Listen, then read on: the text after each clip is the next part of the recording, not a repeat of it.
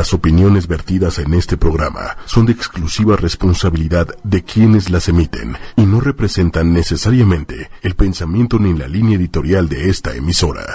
Muy buenas noches, queridos amigos y amigas. Hoy empezando un poquitito tarde, pero ya estamos aquí. Muchas gracias a los que ya nos están preguntando qué pasó, que no hay programa, que no lo ven, que no lo encuentran. Ya estamos hoy aquí. Hoy vamos a hablar de pues, ¿qué será? Eh, una especie de virus o qué sé yo que se llama frustración. Vamos a hablar sobre la tolerancia o la baja tolerancia a la frustración y para eso está con nosotros nada más y nada menos que Karina Melo. Buenas noches, Karina. Muchas, gracias. Al contrario, Pati, muchas gracias a ti por invitarme a tu programa. Yo encantada de poder compartir contigo. Muchísimas gracias. Y bueno, yo les quiero decir a toda la gente que nos escucha por ochoymedia.com que también nos pueden ver y escuchar a través de la fanpage de ocho y media 8 con número Y media. De igual forma estamos por YouTube y por Twitter. Así que no hay manera. Así que bueno, vamos a hablar de este tema tan interesante. Pueden mandar sus preguntas, pueden mandar sus comentarios, pueden contarnos qué experiencias han tenido ustedes con esto de la frustración, con el, con el eh, deficiente manejo o la poca tolerancia que tenemos todos a la frustración. Antes de comenzar de entrar ya de lleno con el tema, les quiero compartir un poco de, de la semblanza de nuestra invitada de hoy. Ella es Karina Melo, es licenciada en psicología por la Universidad Nacional Autónoma de México.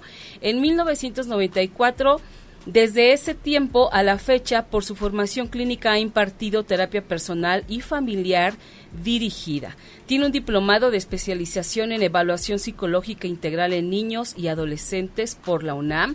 Está certificada en la norma 217 para impartir cursos de manera presencial por el organismo Conocer, ha trabajado en empresas como Autotransportes de Oriente, ADO de gran lujo, en el área de reclutamiento y selección. Ha capacitado a personal administrativo y docente en instituciones como la FES de Cuautitlán Izcalli, Tecnológico de Estudios Superiores de Cuautitlán Izcalli y Tecnológico de Monterrey Campus Estado de México, institución en la que labora actualmente como coordinadora de área en conducta estudiantil.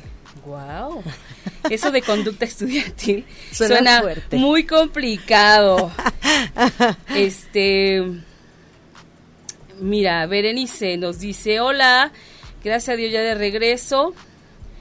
Este a, a, tu bello programa. Sí, muchas gracias. Leti Pérez, saludos, buenas noches. Pues saludos. Hoy aprovechen a la invitada que tenemos de lujo y pregúntenle lo que quieran, cuéntenle lo que quieran. Ella es especialista en este tema. Mi querida Cari, para empezar, dinos, ¿qué es la frustración? Ok. Tú dijiste un término muy interesante cuando, cuando estaba empezando el programa, dijiste es un virus. Bueno, efectivamente, si lo queremos ver como algo que puede atacar nuestro sistema, sí, efectivamente puede ser un virus.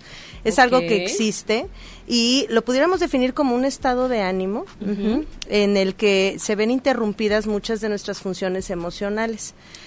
Como tal, eh, la frustración al ser algo no tangible, ¿no? La podemos manifestar en diferentes aspectos de nuestra vida. Entonces, entendamos que la frustración va a ser siempre un estado de ánimo, va a ser una condición que se presenta toda vez que nosotros no podemos controlar o no tenemos el control de alguna situación. Las expectativas nos han rebasado y entonces es cuando llega la frustración, ¿ok? Por eso el término de virus me gusta, ¿sí? Porque ataca nuestro sistema y necesitamos estar fortalecidos en ese sistema inmune de, de, la, de nuestro aparato emocional, ¿no? Claro. Y sabes, hablas de algo también bien importante, las expectativas que muchas veces justamente las expectativas que nos creamos, me parece, ¿no? Lo que nosotros en nuestra mente eh, trabajamos, inventamos, engrandecemos, es lo que viene realmente a ser también grande eh, esta o, o, tener muy baja tolerancia porque nos imaginamos cosas magníficas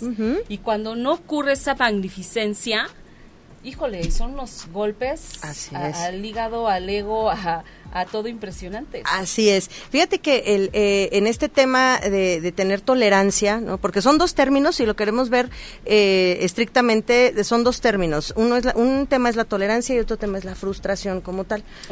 La tolerancia se convertiría como tal ¿no? en, en nuestra medición hacia eh, la, frustración como tal. Entonces, veamos también que la tolerancia tiene que ver con algo que se nos enseña, es algo aprendido. Y las ah. expectativas, de alguna manera, Pati, sí, nosotros nos vamos poniendo expectativas, pero estas en un inicio, cuando somos pequeños, son impuestas, ¿no? Siempre hay expectativas puestas en nosotros y trabajamos con esas expectativas o comenzamos a trabajar con esas expectativas.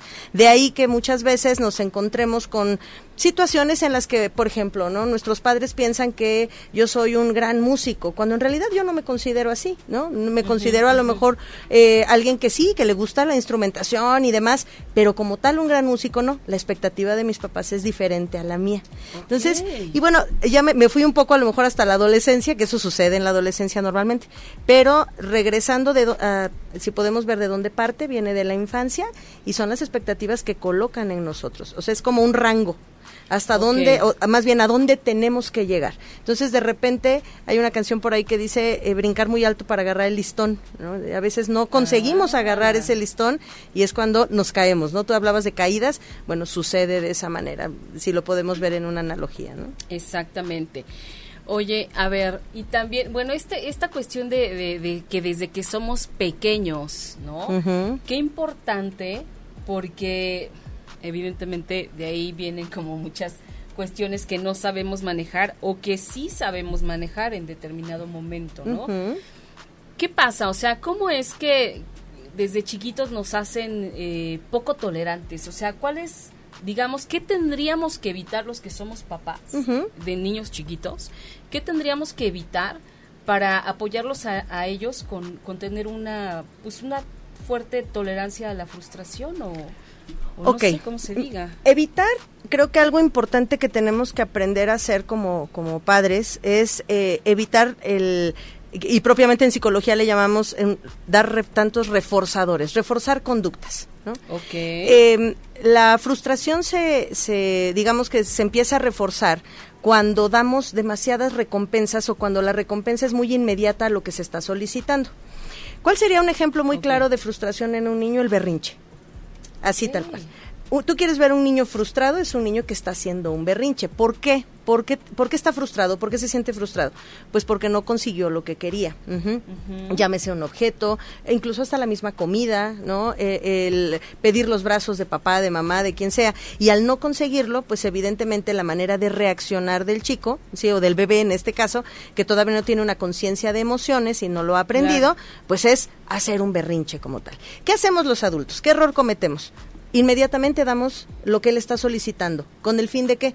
De que, y lo decimos mucho, de que no sufra es que pobrecito, está llorando, es que pobrecito, está sufriendo, no lo dejes llorar porque sufre. ¿Qué te cuesta darle el juguete? ¿Qué te cuesta darle el dulce, no? Sí, o, muchas veces es bueno, ya esta vez sí ya, ¿eh? No no te lo voy a volver a dar. Exacto, sí, ya no, pero ya no lo vuelvas a hacer, ¿no? Siempre, pero pero no, yo creo que lo primero que tenemos que hacer es no dar la recompensa inmediata a lo que el niño en este caso está solicitando, ¿sí? Es es es eh, tampoco se trata de que se extienda un berrinche, digo, hay hay maneras de poder poder corregir el, tema de los berrinches, que si quieres puede ser otro tema en otro momento. Estaría buenísimo, ¿eh? Pero, pero lo ideal es evitar dar una recompensa inmediata, ¿ok?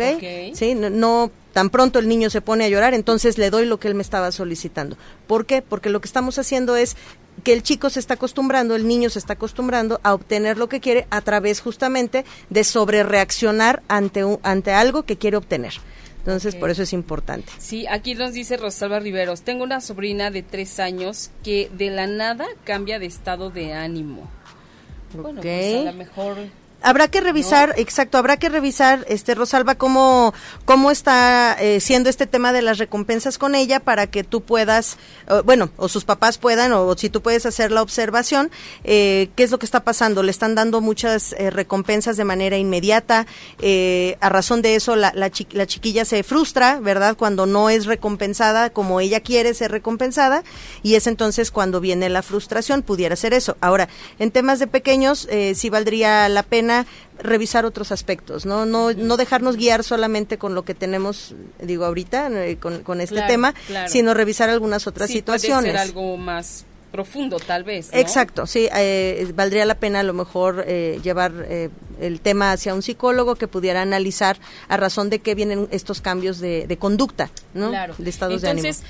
lo que conviene hacer con los niños, por ejemplo, es hablar con ellos, decirles que no cuando no se debe, este, y explicarles tal vez, ¿no? Porque también si le dices no porque no, o sea, igual de repente, ¿sabes qué pasa, Pati? Que, que los adultos somos muy ilógicos, ¿no? Queremos hablarle a un niño de 4 o 5 años como le hablaríamos a un hombre de, no sé, 25 años, ¿no? No funciona así. Pero acabas de decir la palabra clave, y la palabra clave es no, ¿sí? El, el no no le tengamos miedo al no. Claro. Yo sé que, que, muchas veces como papás le, sí le tenemos miedo al no, porque nos han, y más en esta época, nos han dicho, no le digas que no porque se frustra.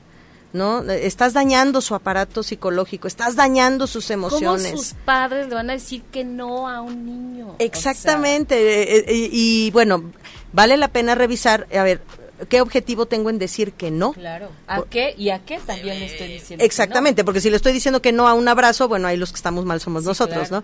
Pero si estoy diciendo que no a una condición que yo sé que puede perjudicar al pequeño y, él tiene que aprender una estructura a través de los límites que yo imponga, entonces el no es la palabra correcta.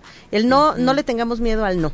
Eh, creo que es lo, lo primero que tenemos que aprender nosotros como adultos y tener conscientes que los niños necesitan esa limitación, es, ese límite, esa barrera por la cual ya no puede cruzarla en ese momento.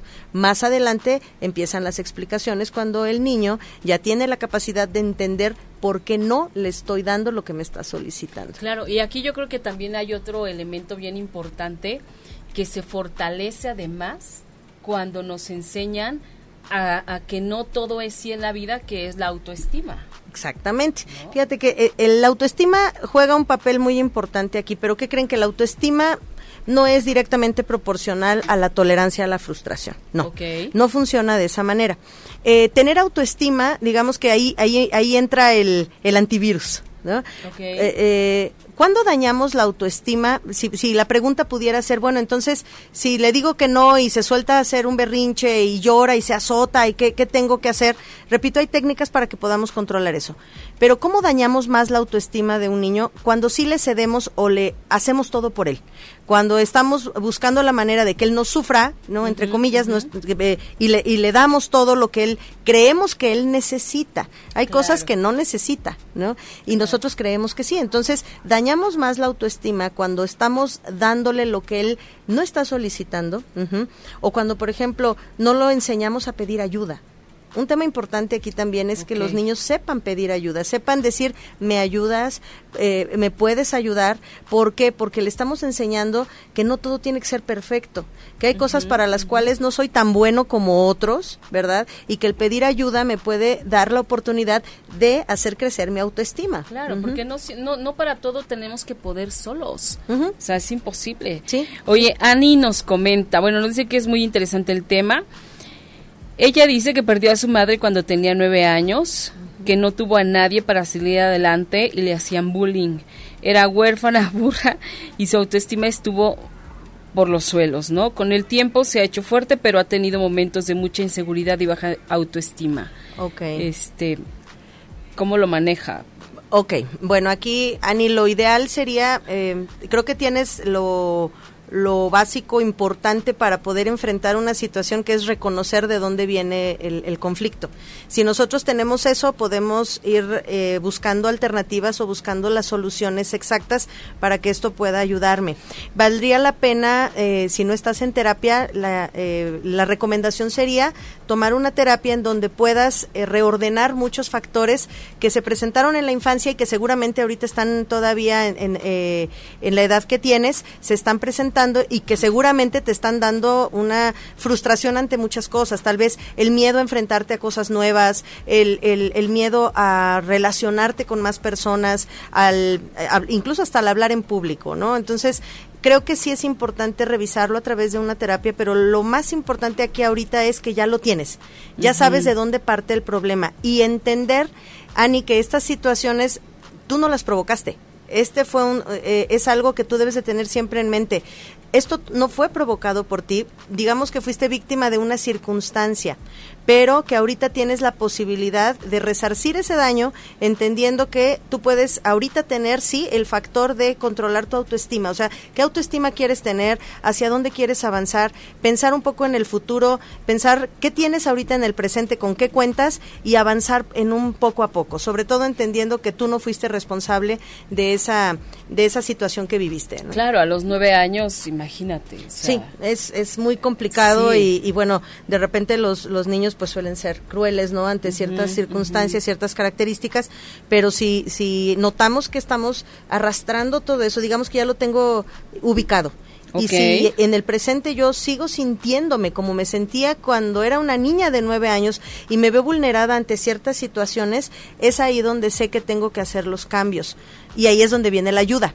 Si yo no puedo sola con esta situación, vale la pena pedir ayuda. ¿Para qué? Para que me, me orienten y para que me den una guía en lo que pueda yo o no hacer en determinado momento para avanzar y recuperar esa autoestima. Más bien, irla fortaleciendo. La autoestima ahí está. La autoestima no se compone solamente de un, una, eh, algo que eh, me orilla a, quererme como soy. La autoestima tiene muchos factores. Entonces, hay que ver cuáles de esos factores están fallando, cuáles están flojos, digámoslo así, y empezar a hacer esos ajustes, ¿no? A través de una terapia, por ejemplo. Claro, y yo creo que también aquí, por ejemplo, es muy valioso que cuando no puedes tú solo, me parece que el grado de frustración podría ser mucho más fuerte o más alto que cuando pides ayuda. Sí, claro, por supuesto. No podemos cargar demasiado, ahí viene el estrés, ¿no? No podemos cargar demasiado estrés ante muchas circunstancias que se nos presentan. El día a día nos come, Sí. y, debemos entender, creo que este es un tema importante también en, esto de la tolerancia a la frustración. Eh, debemos entender que no todos tenemos las mismas habilidades ni las mismas capacidades. Así es. Y que todas estas habilidades que alguien más pudiera tener, no nació con ellas, las tuvo que haber aprendido. Entonces, yo tengo la misma oportunidad que cualquiera de aprender eh, eh, esas habilidades y de ir fortaleciendo mis competencias personales. Entonces, esto se convertiría, Pati, como en un observar, a ver, te están pidiendo tienes que armar una mesa. Y para armar esa mesa te están dando dos pedazos de madera, tres clavos y una botella de resistor. ¿no? Y te dicen, haz una mesa. ¿Cómo hago esa mesa? Claro. Bueno, observa, a ver, ¿qué materiales tienes? Estos, ¿cuáles te faltan? Estos otros. ¿Qué tienes que hacer? ¿Sentarte a observar los materiales que tienes o trabajar para obtener los que no tienes? Lo ideal sería trabajar para obtener los que no tengo y entonces juntarlos con lo que ya tengo. Es importante saber que siempre tenemos algo ya en nuestro bagaje, eh, eh, digamos, emocional, en nuestro bagaje de competencias personales, ya contamos con algo, no estamos en cero, porque de repente nos frustramos también porque sentimos que no vamos a poder con una circunstancia porque no, no somos igual que la otra persona o no voy a conseguir lo que la otra persona quiere. Claro que no lo vas a conseguir porque tu objetivo no es lo mismo que él buscaba tienes que revisar qué objetivos tienes para entonces poder avanzar sobre tus propios objetivos y ser muy congruente en lo que tengo y lo que me falta obtener para armar ahora sí esa mesa, ¿no? Claro. Ok. Tenemos saludos, Darío Vigueras. Gracias. Felicitaciones por el programa. Saludos a Cari. Este, Pati Jiménez. Hola, Pati. Graciela González. Gracias, Pati, por invitar a estos excelentes invitados. Muchas gracias. Gracias a ti, Graciela, por, por estar aquí siempre. Bueno, ya vimos entonces eh, de alguna manera cómo podemos apoyar a los niños chiquitos a tener un buen nivel de tolerancia a la frustración, ¿no? ¿Qué pasa, por ejemplo, con nosotros los adultos? Que de pronto... Eh, alguna cosita no se nos da y, ya para hacemos todo un show o inclusive de pronto cuando nos ponemos metas y no las alcanzamos las dejamos, o sea, dejamos proyectos porque como no me dio los resultados que yo quería en el plazo que me había puesto, no tolero. ¿No? Y entonces para mí es como me desesperante y no, ya no, esto ya lo dejo y ya, y así vamos procrastinando, cosa tras otra haciendo a un lado. Exactamente. Desperdiciando tiempo. Sí, desperdiciando tiempo en, en, en, llorar por lo que no obtuve, ¿no? En, en, vez de observar qué me falta para poder obtenerlo. Mira, aquí hay dos, dos temas importantes a revisar. Uno de ellos es la resiliencia, ¿no? ¿Qué tan resilientes somos? Revisar eh, eh, que eh, la resiliencia es, eh, digamos que es la característica que, que nos ayuda a observar qué tanto somos capaces de reponernos ante una situación frustrante o ante una situación adversa. Entonces hay que ser resilientes, tenemos que trabajar nuestra resiliencia y tenemos que trabajar la, la parte del control. De repente, ¿cuántos de nosotros somos controladores? Uy. Todo lo queremos como yo quiero, cuando yo quiero, en el modo que yo quiero, cuando yo digo, y etcétera, ¿no?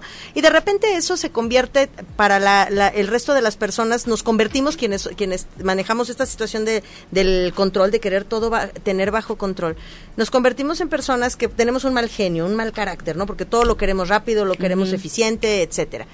Pero es más un defecto que una virtud, ¿eh? O sea, e, el querer tener todo, absolutamente todo bajo control te daña más tenemos que aprender que hay circunstancias extrínsecas, o sea, que dependen del ambiente, depende del lugar en donde estoy, depende de las circunstancias, y hay cosas intrínsecas que se pueden manejar, y esas son las que nos deben importar, las circunstancias intrínsecas, porque es, con ellas son con las que voy a trabajar. ¿Qué sería intrínseco para nosotros los adultos y trabajar en ello? Las emociones, eso es, algo intrínseco. ¿Cuáles son mis emociones? ¿Cómo manejo mis emociones? Si soy una persona que normalmente tiende a la ira o tiende al enojo con mucha facilidad, o soy una persona que eh, probablemente eh, tiende a, entristecerse por algo que no le salió bien. Entonces, creo que vale la pena que nosotros como adultos empecemos a revisar primero que nada qué tan controlador soy, qué tanto quiero tener bajo control todo no solamente lo personal, sino lo extrínseco. no, bueno, y a los que están a mi alrededor, ¿no? ¿Qué tanto puedo controlar yo a esas personas? O los factores como el tráfico, por ejemplo, el, el que leas mal una calle y te metas mal, o sea, todo ese tipo de cosas que pueden suceder, que son extrínsecas, pero que bueno, en algún momento el manejo que tú tengas de esas situaciones son las que te pueden otorgar la posibilidad de triunfar en lo que buscas, ¿sí?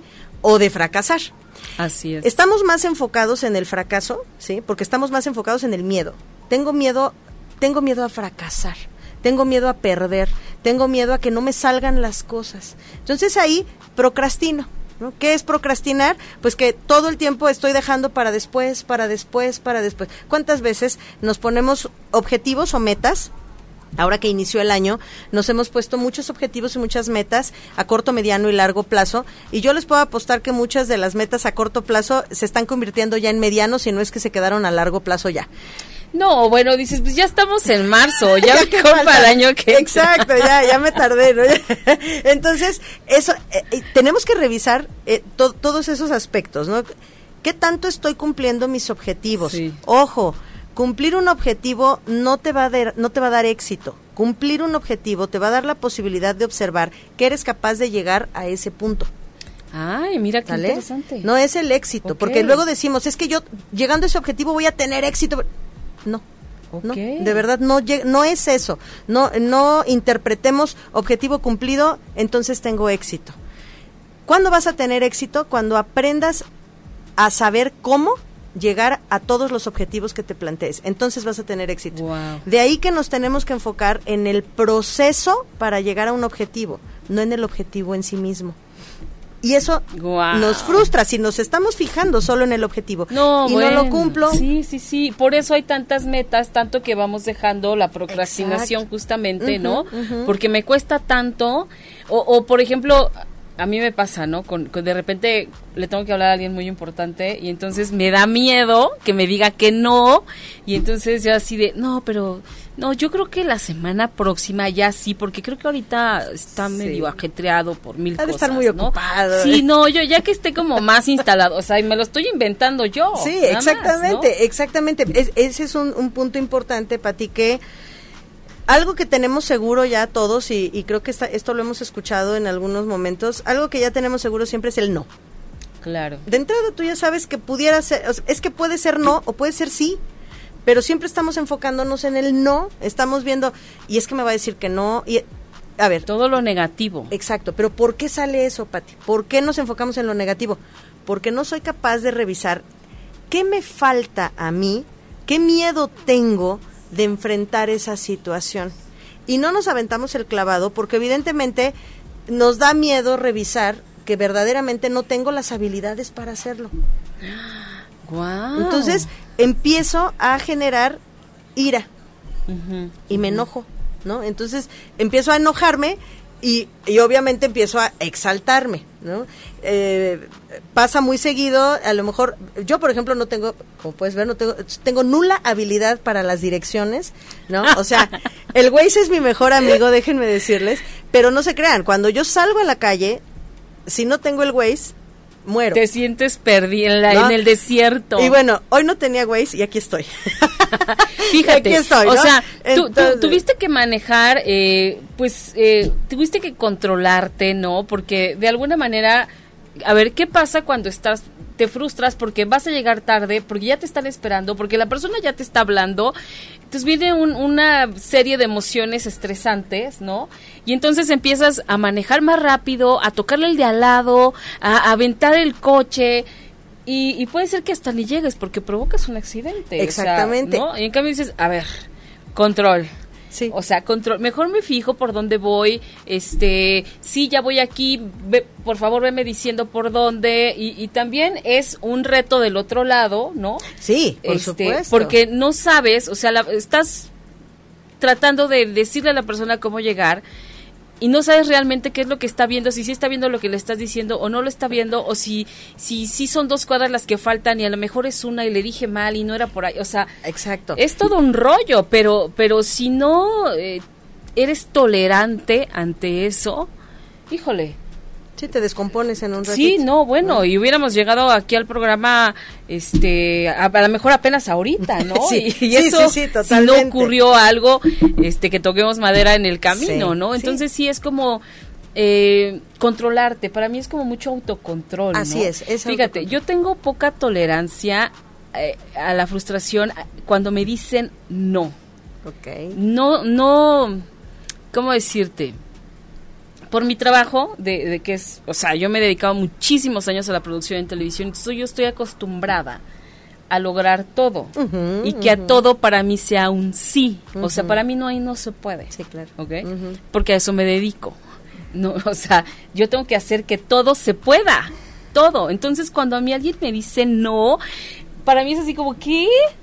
¿Qué dijiste? ¿Que no? ¿Cómo? ¿Por qué no? Entonces, sí es, eh, yo sí tengo que trabajar esa parte, ¿no? Porque sí sé que es algo que, está instalado en mí, pero es por mi trabajo, ¿no? Pero a la vez también me parece que hay que buscar de repente cuando no somos ah, eh, tolerantes a la frustración ante algo, encontrarle o darle ese sentido de valor que sí podría tener, porque a lo mejor para mí este, eh, el que no maneje yo bien, que me digan que no, para mí podría o puede ser eh, algo de valor porque entonces yo veo la manera en que sea un sí.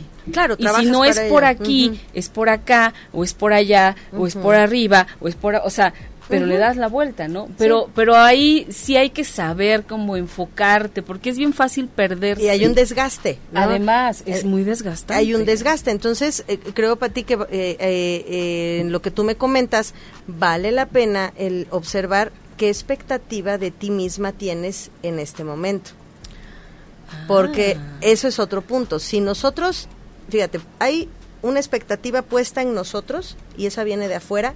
Pueden ser nuestros padres, pueden ser nuestros hermanos, pueden ser nuestra, puede ser nuestra pareja, pueden ser nuestros jefes, ¿no? En donde no, depositan en nosotros expectativas que nosotros mismos a veces creemos que no podemos conseguir. O a veces decimos, no, claro, claro que sí puedo, por supuesto que puedo, si yo conseguía todo siempre. ¿no? Pero de repente a lo mejor me encuentro con cosas a las que no me había enfrentado, viene lo desconocido. Y ahí es entonces cuando empiezo a creer que no soy buena para esto, que no sirvo para esto, ¿por qué? Pues porque me estoy topando con cosas desconocidas, pero no he generado mi propia expectativa. Sigo trabajando con la expectativa de los demás. Entonces, si yo sigo trabajando con la expectativa de los demás, estoy perdiendo de vista lo que yo quiero, el enfoque que tengo hacia, hacia dónde voy, cuál es mi objetivo, por qué quiero esto, pero sobre todo entender que en ese proceso lo que tienes que buscar siempre es paz. O sea, ¿qué me da paz? Exacto. ¿Qué me da paz? De verdad, eh, sé que estoy sobre ese proyecto y, y, sé que el conseguir ese proyecto me va a abrir muchas puertas y demás, pero trabajamos sobre la expectativa de los otros en donde queremos quedar bien con el jefe, queremos quedar bien con nuestros hermanos, con nuestros papás, queremos quedar bien con nuestra pareja, queremos quedar bien con todo el mundo y nos descuidamos. A costa de, ¿no? Exactamente, entonces, y, y es cuando tú dices, bueno, no lo conseguí así, le busco de este lado. Híjole, tampoco. Bueno, va, va de este otro lado. Pero en el proceso de eso, Pati, estamos perdiendo de vista todo lo demás que es importante. Sí, sí es mucho desgaste. Es mucho desgaste, entonces yo creo que vale la pena revisar siempre que tengamos un proyecto, siempre que estemos a punto de hacer algo que nos da miedo, es revisar qué objetivo tengo y mi principal objetivo en el proceso, acuérdense que el proceso debe ser lo importante, no, no el objetivo me da éxito, sino el proceso que llevé a cabo y revisar en ese proceso con qué cuento para ver si lo puedo conseguir. Y entonces ya no es desgastante porque voy a trabajar para mi propio crecimiento, pero sobre todo para tener paz. Si no tengo paz en el proceso, se va a convertir en algo desgastante y frustrante completamente. Y, no, y no disfrutable, ¿no? Y tampoco se trata de que estemos sufriéndola todo el tiempo. Sí. Este, a ver, eh, voy a leer algunos mensajes rapidísimo. Eh, Carito Torres, yo también viví una historia similar me quedé huérfana a los 11 años en base a lo que sufrí, cometí muchos errores, pero estoy trabajando en ello y te puedo asegurar este que he superado mucho. Eh, bueno, está está padrísimo, le da miedo hablar en público. Gracias. Saludos, Moy, muchos saludos. Graciela, por, pero cuando hablas, pides y suplicas, entonces no se logran y todo sale de control. Cuando los, cuando los objetivos no se cumplen, exacto, hay frustración y obvio, no logras tus metas. ¿Sí? Exactamente, ¿no? y, las dejas. E, es ahí cuando dices, bueno, no, vale la pena. ya, este, a otra cosa. O, o, caemos siempre en el, es que no lo conseguí porque soy tonta, es que no lo conseguí porque no sirvo, es que no lo conseguí porque mis papás siempre me lo decían, no, tú nunca vas a lograr eso, tú nunca vas a avanzar en eso. Claro, tenían razón, ¿no? Ah, exactamente, pero, y, y siempre sale por ahí, ¿no? El mago de, el mago que dice, te lo dije. ¿No? Ay, sí, bueno. Ese mago destruye sueños. ¿Ves, amiga, yo te dije que eso no, pero no me haces caso. Exactamente. Ahora, ¿cómo podemos saber si verdaderamente tengo tolerancia? Sí, eso es muy importante. Enfrentándome a los problemas. Sí, adelante, adelante. No, no, no. Ah, ¿cómo, ¿Cómo podemos saber si verdaderamente tenemos tolerancia? Hay que revisar primero qué situaciones me, me dan miedo. ¿A qué le tengo miedo? ¿no? ¿Qué me da miedo enfrentar? Me da miedo enfrentar una situación laboral, una situación de pareja, una situación de amistad, hablar con la gente, enfrentarme al público, como decía hace un momento alguien por ahí. ¿Qué es lo que me da miedo? ¿Por qué me da miedo? ¿Por qué? Porque eh, debe tener un porqué. No es nada más, no, pues porque nada más porque me da miedo. No, no, no, no, no. Debe haber algo y ahí es donde rascamos un poquito hacia adentro, hacer un, un ejercicio introspectivo que nos dé la oportunidad de revisar en qué etapa de mi vida o en qué momento de mi vida, qué expectativa estoy cumpliendo, no es mi propia expectativa, ¿por qué me da miedo hablar en público? ¿no? Eh, eh, con el ejemplo que ponían hace rato. Ese, ese miedo a hablar en público tiene un origen, hay que revisarlo. Y ya que reviso por qué me da miedo hablar en público, entonces determino si quiero o no hablar en público. Porque también mucho ojo, ¿eh? No se trata de ir venciendo obstáculos, no, se, no es un rally, no, se, no es una carrera, ni mucho menos. Es decir, si yo quiero vencer esos miedos por crecimiento personal, vale la pena hacerlo. Pero si es porque nada más me pongo un reto, porque dijeron que sí, que yo puedo, no vale la pena porque entonces te está quitando paz. Exacto. Entonces, y, mejor esa energía, enfócala a, algo que sí realmente tú quieras. Exacto. Entonces, ¿cómo mido mi tolerancia ante la frustración sabiendo qué tanto miedo tengo de enfrentar algo? Y por qué lo tengo, por, por, qué tengo miedo a enfrentarlo.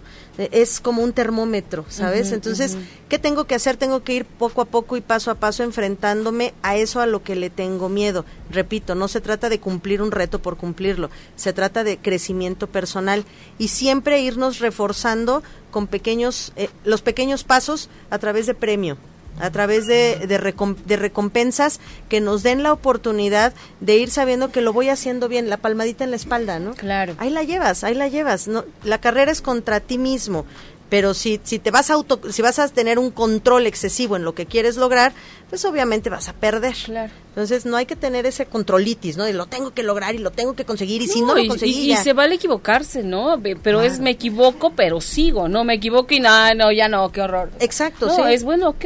Que hice mal en el proceso. Vamos a cambiarle ahora la forma y seguimos adelante. ¿no? Así es, ¿no? Y reviso mi proceso. Sin tratarnos tan mal, porque luego también eh, eh, estamos tan, tan frustrados que de verdad nos tratamos muy mal, nos exigimos de más. Sí y, cuando no, no, respondemos ante nuestras propias exigencias, para empezar nos frustramos y en segunda nos tratamos pésimo. Entonces, la paz, como tú bien dices. Sí, sí, sí, Cari, danos tus datos, ¿dónde la gente te puede encontrar? Quien quiera seguir platicando o consultarle algo a Cari, ¿dónde te encuentran? Estuvo pasando este tu Facebook, que ah, es Karina Melo, pero ¿tienes un correo electrónico? Sí, es Karina Melo G, G de gato, arroba outlook.es. Ese es mi correo personal. O también estoy, eh, me pueden encontrar en Instagram como eh, también Karina Melo G o Karina Melo me pueden encontrar también. Karina Melo, perfecto. En Facebook está facilísimo. Karina con K de kilo, Melo así la encuentran. Entonces, bueno, Cari, pues llegamos al, al, final del programa. Este es un tema buenísimo y fíjate que de aquí se derivan muchos otros, ¿no? Así es. Me gusta mucho este del cumplimiento de metas del proceso. Ok. Porque es algo que nunca vemos. Nunca, lo O sea, pareciera que no existe lo que hay entre hoy y, el día que tengo que lograr mi meta. No existe todo lo que hay en medio cuando realmente es lo más importante. Exacto, exacto. Y, creo que valdría la pena platicarlo en algún momento. Yo te pongo dos ejemplos grandes que tengo en mi vida que son mis hijos. ¿no? Ellos eh, son, siempre busco ponerlos de ejemplo porque eh, ellos han trabajado por lo que han querido, ¿sí? Lo han logrado y, y, y a la corta edad que tienen están luchando justamente por tener ese más, ¿no? Entonces, eh, los procesos siempre les digo, pues hay que revisar siempre el proceso, qué tengo que hacer, la dedicación, obviamente, la disciplina, que no todos somos disciplinados, que no todos somos dedicados, pero que es algo que podemos aprender a hacer. Entonces, eh, te digo, yo a mis hijos siempre los pongo de ejemplo en ese sentido porque... ellos buscan siempre ese proceso, ¿no? A ver y cómo lo estoy llevando a cabo y, si estoy voy voy por el buen camino o no, cómo, cómo es lo que, Sí, justamente enseñar a los chavos a trabajar de esa manera híjole, les puede ahorrar muchos dolores de cabeza y también los hace adultos exitosos y los hace adultos felices. Así es. Y bueno, una manera también importante, Pati, en este tema de la tolerancia a la frustración, y justamente practicado con ellos, ¿no? Con, con mis hijos, es se, se, han enfrentado a cosas que les han costado mucho trabajo, se han enfrentado a cosas que han sabido salir adelante, ¿no? Eh, eh, y, y, sobre todo ahorita voltean para atrás y dicen, wow, sí pude, Wow, Entonces eso eso creo que vale la pena siempre. Esa es la palmadita, ¿no? De decir, si pude, estoy aquí y sigo adelante, ¿no? que sigue. Y viví ya la situación, ya sé qué tengo que hacer para la próxima vez. Entonces eso es muy importante también revisar qué, hemos hecho bien, no todo está mal, ¿no? Entonces siempre es importante y, y, la autoestima parte de decir vale la pena. Muy bien. Pues llegamos ya al final del programa. Voy a leer dos mensajes más. Darío, saludos de parte de la familia de Dari. Ok, mando saluditos. Torres, gracias, este, gracias, está excelente el tema, me encanta, es alimento puro a nuestro ser. gracias, Cari, por compartirnos tu sentir y bueno, nosotros ya nos vamos. Te esperamos nuevamente con otro tema interesante. Encantadísima, Pati, de estar aquí. Muchas gracias. Muchas gracias. Nos escuchamos y nos vemos la próxima semana en Mujeres Poderosas en punto de las 20 horas por ocho y media. Besos. Bye. Si te perdiste de algo o quieres volver a escuchar todo el programa, está disponible con su blog en ochoymedia.com. Y encuentra todos nuestros podcasts de todos nuestros programas en iTunes y Tuning Radio. Todos los programas de ochoymedia.com en la palma de tu mano.